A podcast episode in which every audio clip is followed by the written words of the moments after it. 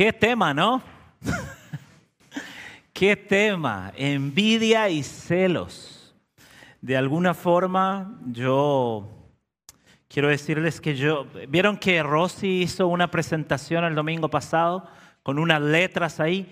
Yo también no me podía quedar atrás, entonces hice, hablando de envidia y celos, hice justo también mis letras.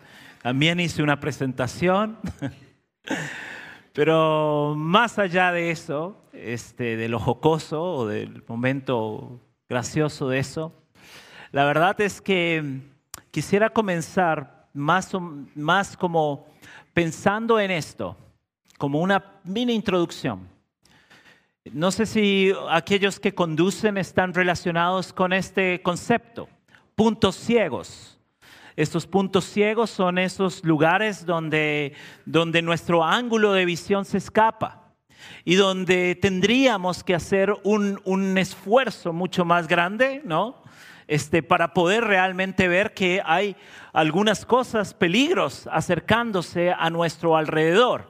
Entonces, si nosotros no hacemos ese esfuerzo eh, intencional, no podemos no, no, no podemos mirar que hay realmente un peligro ahí. Realmente podríamos ser afectados o afectar a otros. Imagínate una moto, un auto. Bueno, y interesantemente, porque tú lo ignores, no quiere decir que no vayas a colisionar. Es decir, yo puedo vivir y manejar y decir, bueno, no importa, yo no lo veo, si no lo veo no está en mi camino. Mentiras, ¿verdad? Por eso es que necesitamos ese esfuerzo extra, prestar atención, porque en algún momento en nuestro ángulo de visión algo se puede estar escapando. Cuando hablamos de envidia, cuando hablamos de celos, cuando hablamos de otros pecados que hemos ya dicho y mencionado varias veces, este concepto de respetables, es porque quizás puede ser que están dentro de nuestro corazón y los hemos anidado, los hemos cuidado, los hemos alimentado por años y quizás no nos damos cuenta. Entonces esto de puntos ciegos, la pregunta para nosotros hoy es, ¿cómo es que podemos encontrar esos puntos ciegos en nuestra vida? ¿Cómo es que podemos saber que de pronto hay envidia, hay celos, hay resentimiento, hay otras codicia? Eh, chisme, etcétera. A veces podemos, como decía, puedes estar un peligro adentro de tu, de tu radio, de tu vida y no darte cuenta. Yo solo voy a decirte cuatro cositas claras. Uno, yo creo que comienza cuando nos hacemos a nosotros mismos preguntas. Y nos preguntamos, bueno, ¿será que tengo esto? Hoy no quiero que pienses, bueno, yo no soy envidioso, yo no soy celoso, ya está, ¿no? Sino que más bien pregúntate un poco más hacia adentro y di, hey, estoy luchando con eso, hay algo de esto en mí. Bueno, la siguiente cosa que podemos hacer es también preguntarle a la escritura, es decir, preguntarle a la palabra, ¿qué nos dice acerca de eso? También preguntarnos a las personas que están cerca de nosotros, exponernos y decir, hey, ¿tú crees que yo tengo, soy un poco celoso a veces? ¿Cuántos se animan hoy después una conversación bien del Día del Padre? hey, ¿tú crees que soy un poco celoso? ¿Crees que soy un poco envidioso? Bueno, eh, no, no, no está mal.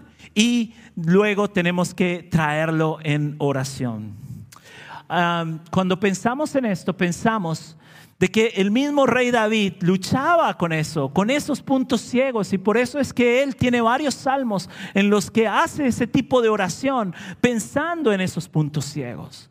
¿Cómo puedo conocer todos los pecados escondidos en mi corazón? Se pregunta. Dice, límpiame de estas faltas ocultas.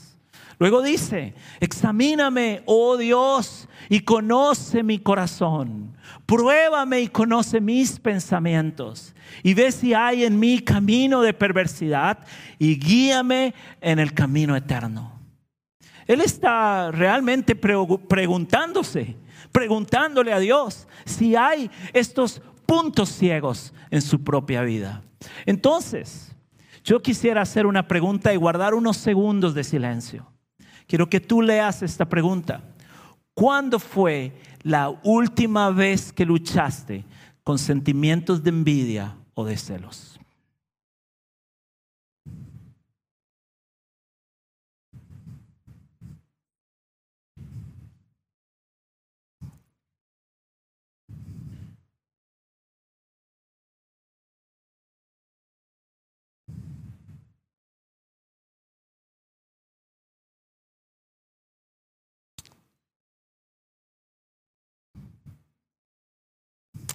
Señor,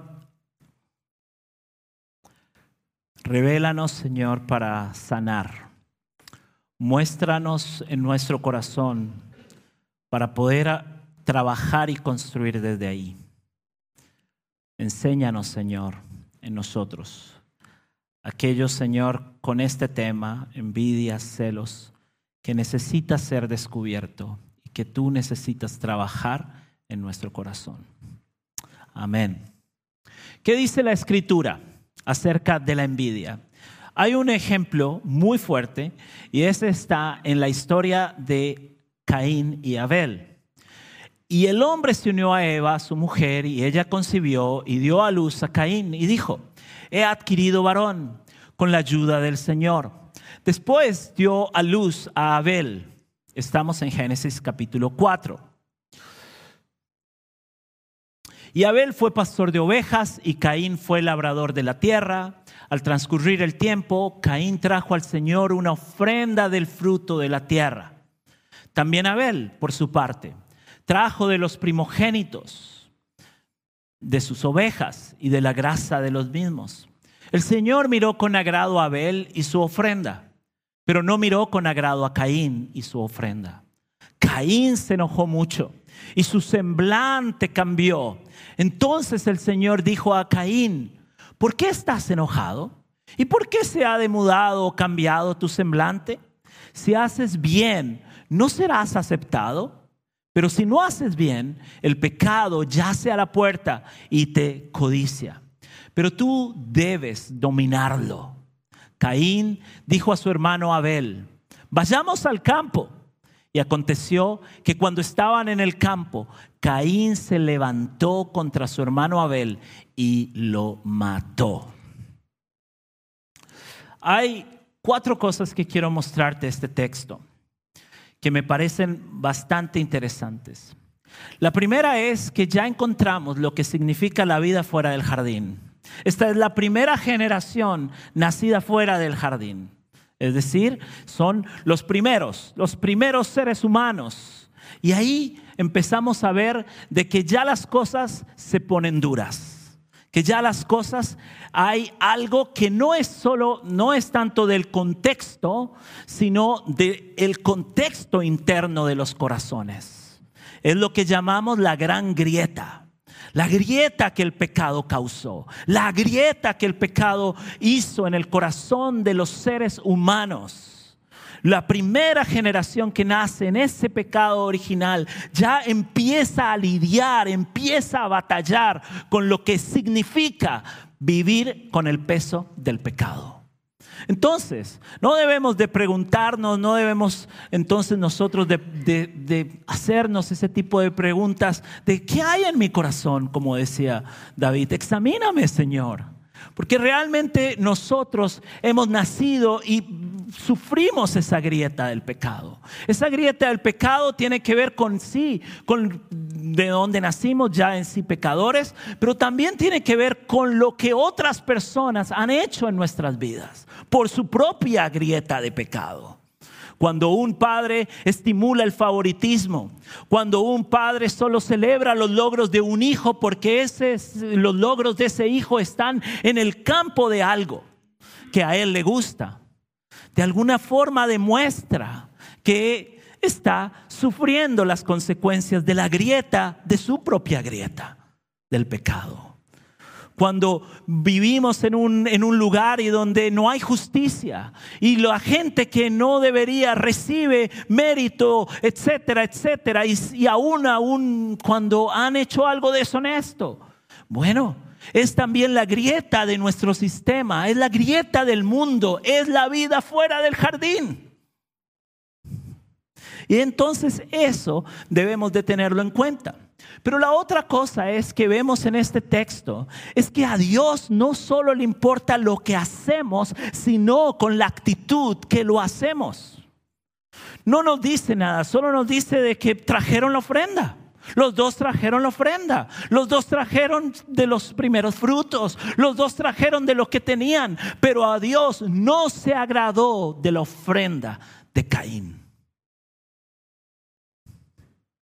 No solo es lo que hacemos, sino con la actitud de lo que hacemos. Yo puedo estar predicando en este momento, pero si yo estoy predicando y Dios está mirando mi corazón y está mirando de que lo estoy haciendo por envidia, por celos, por vanidad, por vanagloria, esta misma predicación, por más buena y por más linda que sea, por más lo que sea, Dios no lo mira con agrado. Un mismo servicio para Dios un mismo servicio para Dios. Una misma ofrenda, una misma donación. A Dios no solo le importa lo que hacemos, sino le importa la actitud que tenemos, cuál es el motor detrás de eso que estamos haciendo.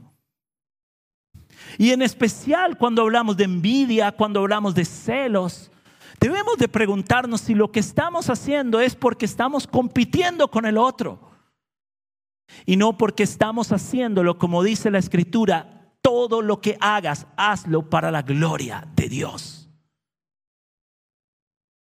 Y la cosa que me llama la atención también aquí es que Dios tiene una pregunta, tiene un par de preguntas para Caín. dice, hey, si haces lo bueno, revísate. Tiene una conversación como de un amigo con alguien y le dice, hey, casi lo que le está diciendo es, examínate, revísate, revísate a ti mismo. El problema de la envidia no está en el otro, está en nosotros. No es que al otro le dan más oportunidades, no es que al otro le sonríen más, no es que el otro tiene esto o aquello. El problema de envidiar no es las oportunidades del otro, no es que el otro le está yendo bien. El problema de la envidia es que a mí, en mi corazón, tengo cosas para traer delante de Dios para ser trabajadas. Y esa es la conversación que Dios tiene con Caín antes de que cometiera el primer asesinato de la humanidad. Y pensemos cuántas cosas, y esto me introduce al cuarto punto, cuántas cosas hacemos y ocurren desgraciadamente por la envidia y por los celos. Mira, la envidia y los celos nos vuelven ciegos de nuestra conexión con los otros. Y dejamos de verlos como nuestros prójimos, dejamos de verlos como nuestros hermanos, dejamos de verlos como hermanos en Cristo, acá en la iglesia. Y lo vemos como nuestro rival, como a quien hay que vencer. Como quien es de mi propiedad. Piensa en los celos. ¿Cuántas personas en el matrimonio han sido incluso hasta asesinadas por celos? Es la persona que en teoría más amas en el mundo.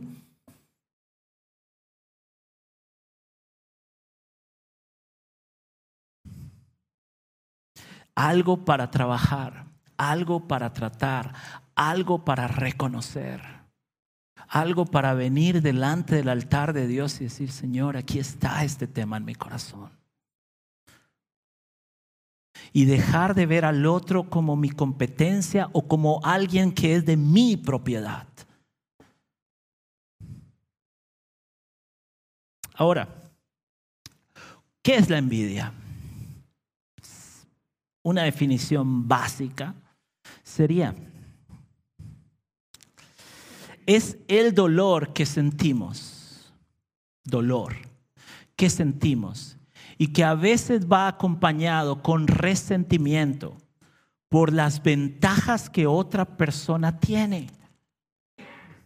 Es el dolor, o sea, no es un sentimiento de mm, como puede, puede, empezar así, como mm, me siento un poco incómodo con esa promoción que le dieron a mi compañero.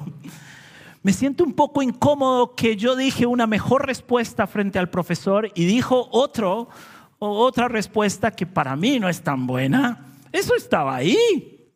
Eso estaba en la tapa del libro. Comienza con una incomodidad, pero luego esa incomodidad se va convirtiendo en un dolor. Y luego ese dolor se va volviendo un resentimiento hacia el otro. Y está estrechamente relacionada con los celos. Pero déjame ayudarte y ver cuatro tendencias que tiene la, esto. Sé que no se ve mucho, este, pero ya pronto vamos a comprar un mejor proyector, así que... Y no vamos a envidiar otras iglesias que tienen mejores proyectores. La primera cosa que quiero hacerte ver es que el pecado de la envidia no viene nunca solo. Si vemos la analogía, es como invitar a alguien a la casa no sé si ustedes han tenido esa experiencia que invitas a alguien a comer y llega con toda la familia. Y no sabías, ¿no? ¿Alguien le ha pasado? A mí me pasó. Y por dicha, este misionero ya se fue, entonces no va a escuchar esto. No, no. Pero la cuestión es que una vez yo estaba tratando de hacer amistad con alguien y le dije, mira, si quieres puedes venir a casa. ¿Te acuerdas, Sonia?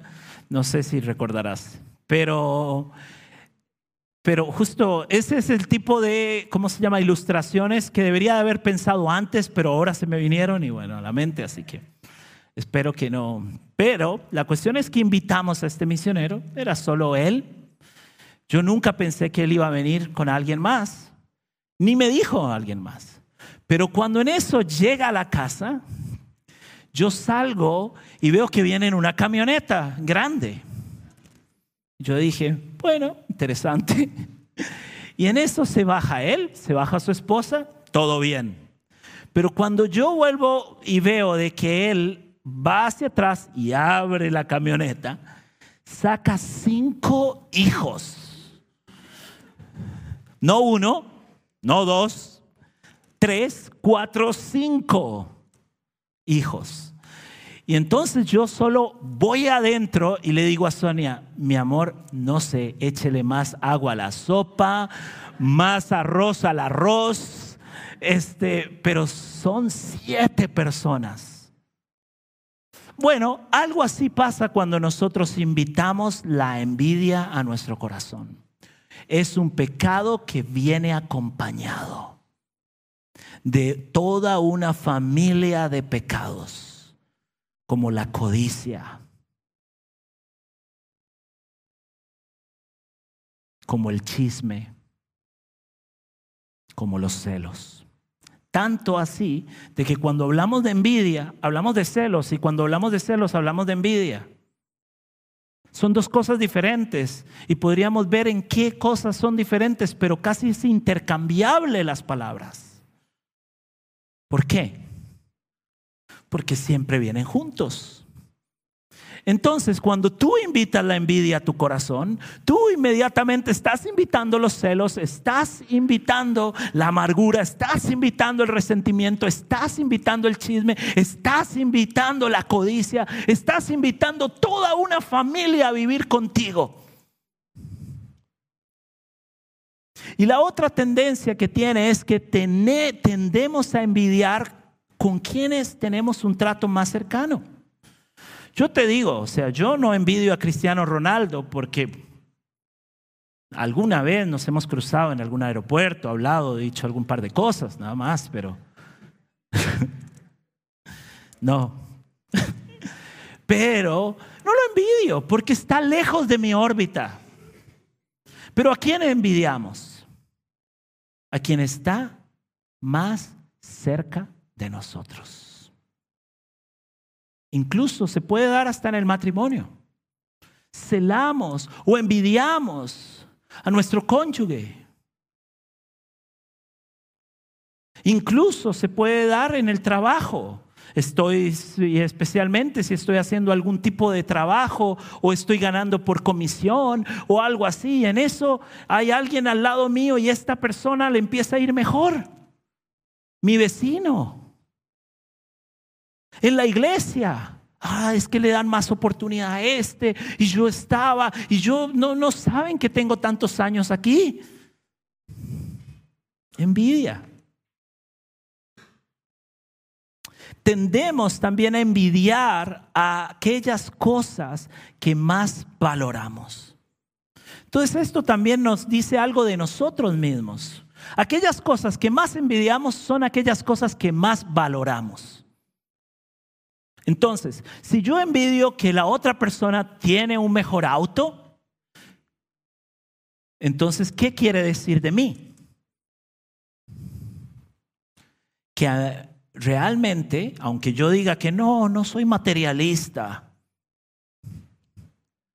Sí, porque estás envidiando algo material y eso quiere decir que en tu corazón, ya sea que no lo has dicho, internamente es algo concreto que muestra que para ti lo material es verdaderamente importante. Hay padres que envidian el éxito de los hijos de otros padres.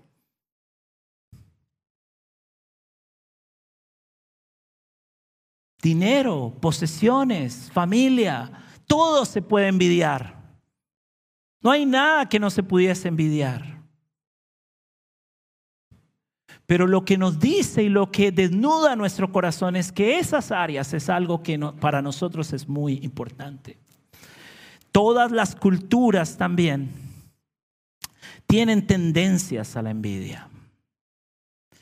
Por ejemplo, hay culturas muy competitivas, ¿no? Y esas culturas que, que son súper competitivas, de una u otra forma, estimulan la envidia. O piense en esa, yo recuerdo a alguien e, expresar, no, es que aquí es la cultura del serrucho. ¿Escucharon eso? Es, no sé en qué país fue, sinceramente. ¿Fue aquí? No. Pero la cultura del serrucho básicamente es, bueno, si alguien está subiendo, no sé cómo, pero hay que bajarlo. Y hasta se confabulan en el trabajo para bajar a esa persona que está ascendiendo. Eso es cultura. Y podríamos involucrarnos en la treta y podríamos ser parte, pero ¿sabes qué? Eso es pecado.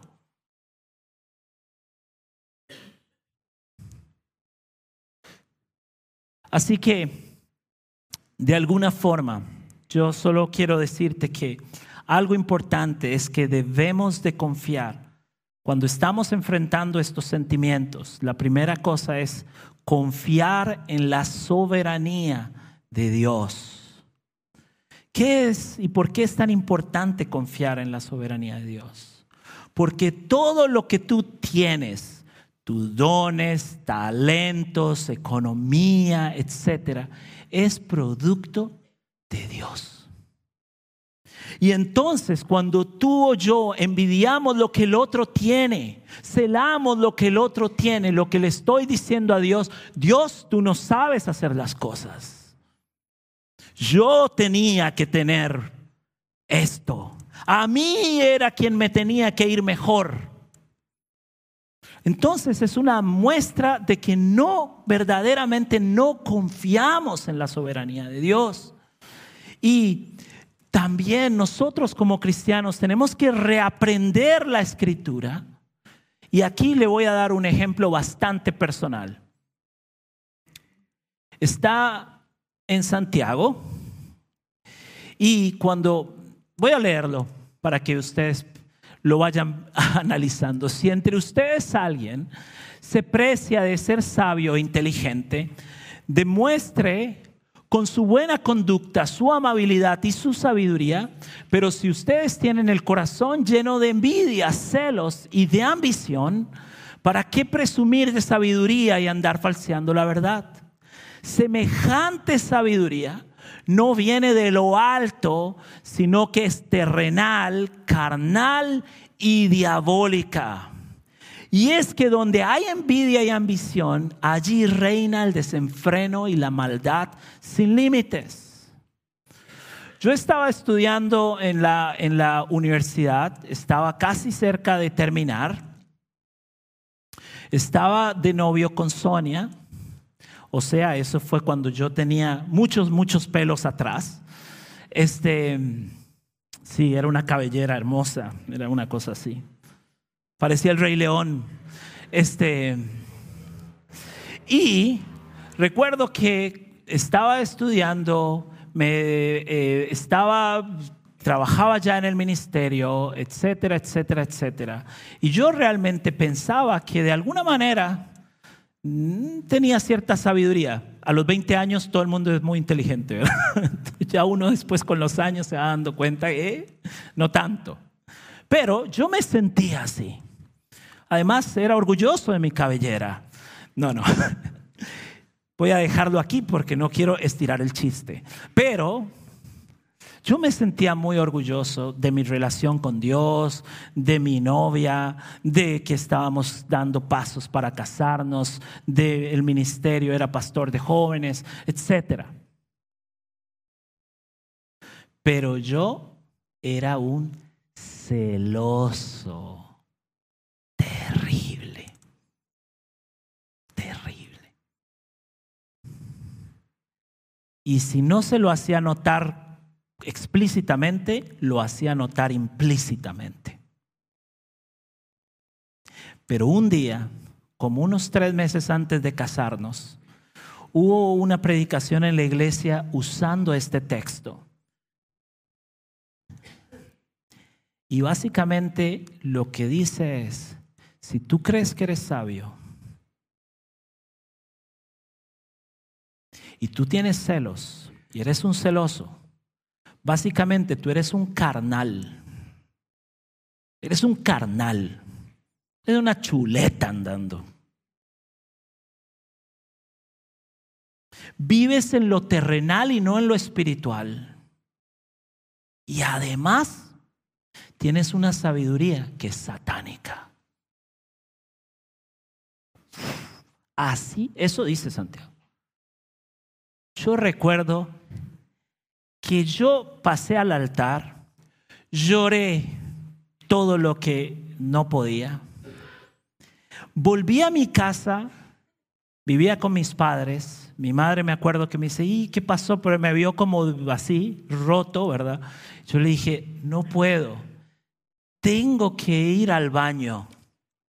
Y entré al baño y seguí llorando. Y llorando, y llorando, y llorando. Y le decía, Señor, perdóname. No era que yo en el seminario, en la universidad, no había leído este texto. No era que no lo había analizado. No era que no había visto en el griego todo lo que dice eso. Era que no lo había reaprendido en mi corazón.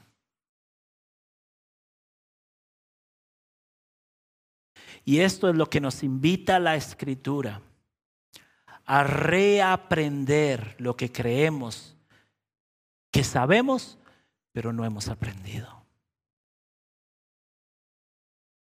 Gracias a Dios, fue un proceso, pero Dios trajo la gracia y la bendición que en nuestro matrimonio no hubo eso que seguramente ni casados estuviéramos hoy, casi ya 20 años de casados. Seguramente ya ni estaríamos casados. Si a esa edad era tan celoso. Chicos, ustedes que están de novios, se los digo con todo corazón, no lleven a su matrimonio esa basura. porque sería llevar toda una familia que no quieres contigo. Termino con esto. Enfócate. ¿Quieres vencer la envidia? Enfócate. ¿Quieres vencer los celos? Enfócate. ¿Enfócate en qué? Enfócate en lo que la palabra dice de ti, de tu identidad, de quién eres en Cristo, de que eres amado, de que eres aceptado, de que todo cuanto tienes es producto de la mano de Dios en tu vida. Enfócate en eso. No te enfoques tanto en lo que tiene el otro. No te enfoques en las oportunidades que el otro tiene. Enfócate en lo que Dios te ha dado. Y crece. Crece precisamente en eso. Hay muchas personas que no crecen por envidiosos. En vez de estar enfocándose en lo que Dios te dio, en los dones que Dios te dio, en las oportunidades que sí tienes. Enfócate y crece en ellas. No, es que yo, porque todos tienen novia y yo no tengo. Y, no, enfócate en ser la persona que sea la persona más linda. Para que cuando venga esa persona ya te conozca mejor de cómo estás hoy. Agradece.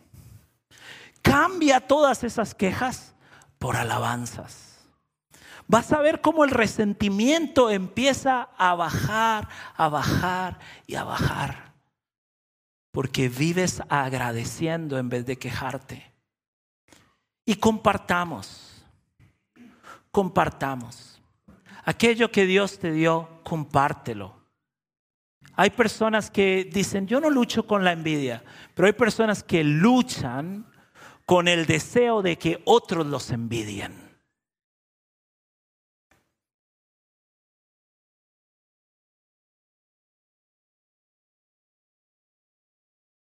¿Cómo se sale de eso? Comparte. Sé generoso, sé agradecido. Da a otros lo que Dios te dio. Vive para su gloria. Y oramos pensando en esto, en la gracia de Dios. No importa si hoy te sientes como yo me sentí hace 20 años atrás, o no importa. No importa si hoy te sientes y piensas, sí, estoy luchando con eso. Todos en esta vida luchamos con la envidia, luchamos con los celos. Todos nosotros estamos en la misma lucha. Pero quiero animarte a que vengas a la gracia de Dios y que pienses que hay una salida que siempre hay una salida. Y esa salida se encuentra en Jesucristo. Señor, venimos delante de ti agradecidos por tu amor, pero necesitados también de que esta gracia nos sane, que esta gracia sane esas grietas que hay en nuestro corazón esas luchas que hay en nuestras vidas. Señor, ayúdanos a salir adelante de ellas. Ayúdanos, Señor. Perdónanos. Necesitamos de tu ayuda para ver y reconocer esos puntos ciegos. Y ahora que tu palabra nos los trae o que tu Espíritu Santo nos los ha mostrado, Señor, ayúdanos. Siempre hay una salida en Jesucristo. Amén.